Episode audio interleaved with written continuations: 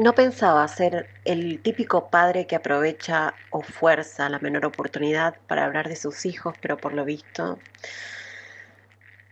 mis dos hijos son varones e imaginarios. Uno tiene 10 años y el otro 5 para 6. Y aunque ellos lo discutan, ninguno es menor o mayor que el otro porque se me ocurrieron a la vez.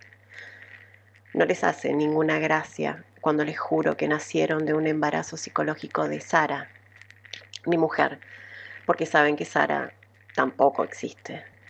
Sin embargo, no paran de reír cuando a mitad de la noche despierto gritando del susto que me da el gato al saltar a la cama. Ríen por mi exagerado sobresalto y porque no tenemos gato. Vivo solo. Mi mujer, mis hijos, mi gato son imaginarios morirán el día menos pensado.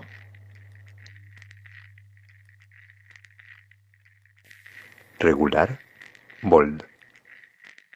Y así nos despedimos de la Calibrí, de sus múltiples cuerpos, de su alma sans serif. Entrañables, imbéciles, superficiales.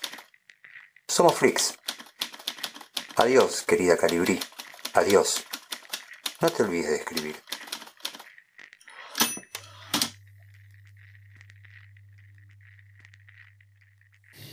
Hubo un Madrid que conocí, de pez, gordo y palentino, de un casto, de un sixto, de un román, de una loli, de un Vicente, de un Vicente Calderón. Hubo un Madrid. Una noche en el sol trasplantaron el madroño y el oso caminó unos metros hasta allí. Hay un Madrid. Tío Pepe miraba de frente al ayuntamiento y en el correo había un correo y pasaban Cine X en la sala X, en Madrid. No todos los caminos llevan a Madrid, pero hay cuatro caminos que sí.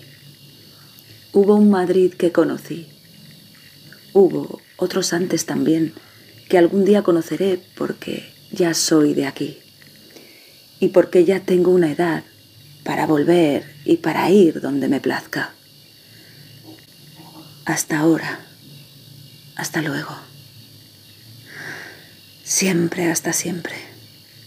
Hay un Madrid de abril y dos de mayo.